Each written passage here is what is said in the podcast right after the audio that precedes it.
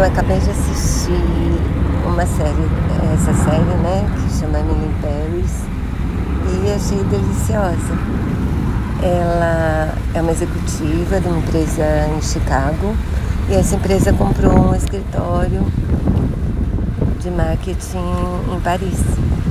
Alguém tem de ir, a chefe dela engravida e ela vai. Só que ela chega lá sem saber falar francês, se surpreende super com os costumes, é super mal recebida no escritório. Tem um vizinho charmosíssimo, mas também é complicado.